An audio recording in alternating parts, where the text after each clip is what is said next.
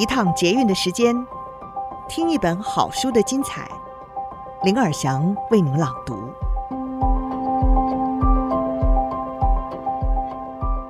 听众朋友，大家好，欢迎您再次收听《天下好读》，让我们一起来读一本好书。今天要朗读的书是《寻找 CEO 接班人》，作者是经纬智库股份有限公司的总经理许书扬。以及他的专业人才顾问 MGR 团队，他们是拥有非常丰富的 HR 相关经验，在这本书中提出了许多的观点，也汇整了许多不同企业的做法跟故事。如果您也想要为企业寻找接班人，或者落实在各个部门要寻找安排重要的接班干部的话，那么细细读这本书，相信应该会为企业经营。带来不同的想法，对公司的未来和成长应该会有帮助哦。今天我们要提供的书斋内容是：企业在意的面试细节，有的时候跟你想的不一样哦。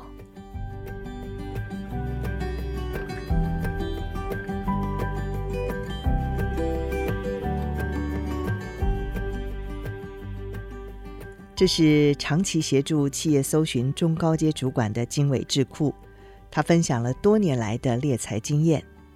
其实，企业上百种的面试风格和方式，其中也有许多与其他企业有着不同观点的总经理，他所在意的细节，虽然不一定让所有人信服，但是依然值得让人仔细思考。比如说，迟到的文化。可能你必须要接受。曾经有一位高阶主管到企业端面试副总的职位，人资长呢安排了人选跟董事长进行面试，但是当天董事长却让人选等候了一个小时才出现。他特地请假抽空出来面试的人选，也因此感到企业领导的风格和自己不合。面试之后就直接婉拒了第二次的面谈。人资长呢，在了解缘由之后，也表示理解。再三思考之后，认为董事长这种不准时的习惯确实是不容易改变。就算是人选条件非常吻合，如果在这个阶段就感受到文化不合，那也就不再强求。还有，你休假都在做什么呢？一位总经理在面试企业副总的接班人的时候，一定会问人选，周末休假的时候有没有参加任何社交活动，比如说福伦社啦、狮子会啦，或者是各类校友会等等，甚至于是否在各个团体中有担任干部。因为他认为，一位完全没有社交手腕、不积极参与社交活动的人选，看不出来是不是有能力透过人脉经营替公司开辟新的市场。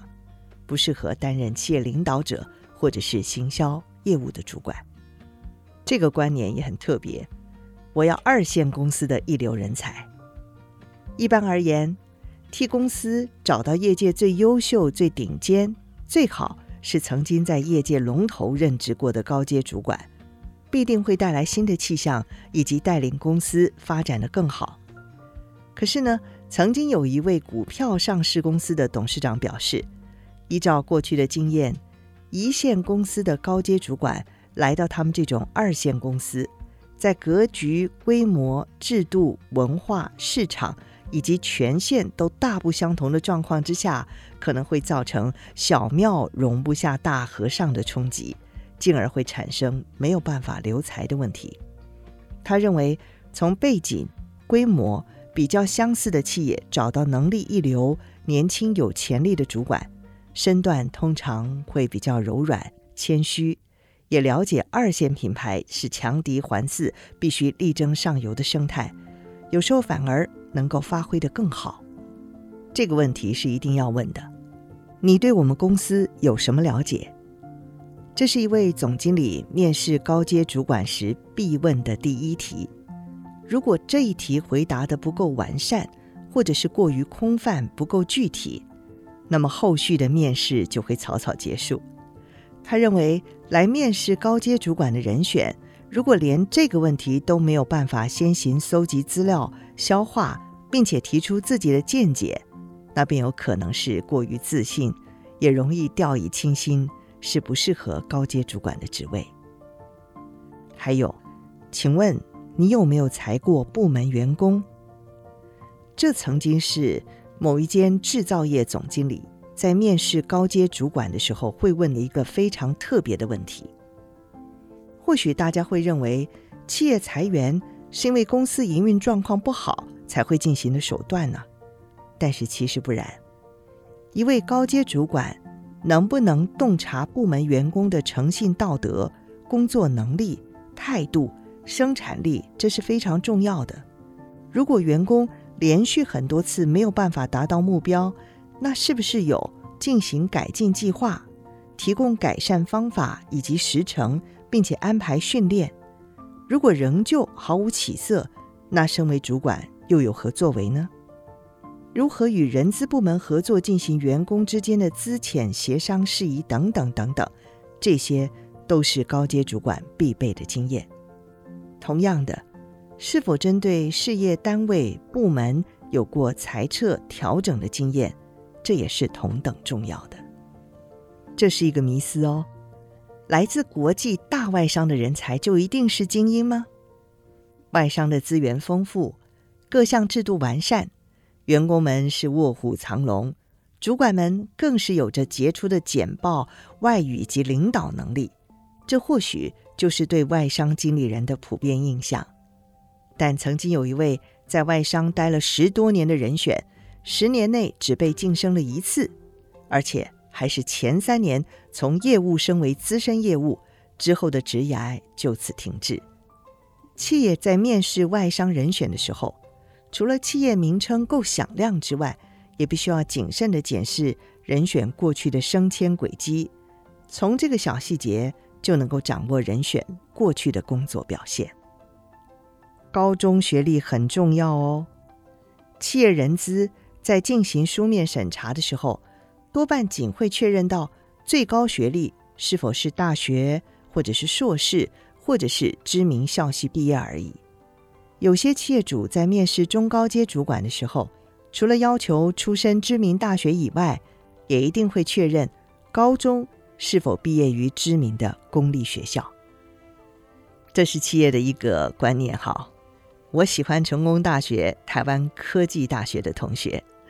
每一年毕业季的时候，各个报章杂志都纷纷针对企业主进行问卷调查，而位于台南的国立成功大学、北部的台湾科技大学，还有台北科技大学等等，总是榜上有名。